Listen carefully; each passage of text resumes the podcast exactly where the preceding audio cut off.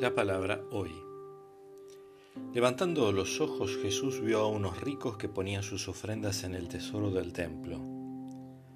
Vio también a una viuda de condición muy humilde que ponía dos monedas de cobre y dijo, Les aseguro que esta pobre viuda ha dado más que nadie, porque todos los demás dieron como ofrenda algo de los que le sobraba, pero ella, de su indigencia, dio todo lo que tenía para vivir.